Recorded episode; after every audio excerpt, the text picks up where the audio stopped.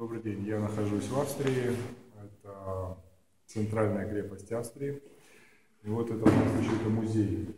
А, Что я хочу вам сказать? Очень многие из нас, э, занимаются бизнесом или нет, откладывают очень часто многое на потом. Получить удовольствие, куда-то съездить, отдохнуть и гонятся за тем, чтобы накопить, сделать что-то, завершить. Вот-вот разгрести дела и потом только начать жить полной жизнью. Это очень неправильно, потому что если вы будете постоянно откладывать, кончится тем, что от вас останутся вот такие вот каркасы, которые будут потомкам напоминать о том, что вы когда-то жили.